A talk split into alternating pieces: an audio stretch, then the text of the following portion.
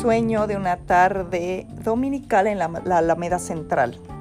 Es el mural realizado por Diego Rivera. Se trata de un imaginario paseo por la Alameda que nos invita a los recuerdos de niñez y juventud del artista. Es al mismo tiempo la síntesis de los diversos periodos históricos que conformaron nuestra nación, representados por algunos de sus protagonistas más significativos.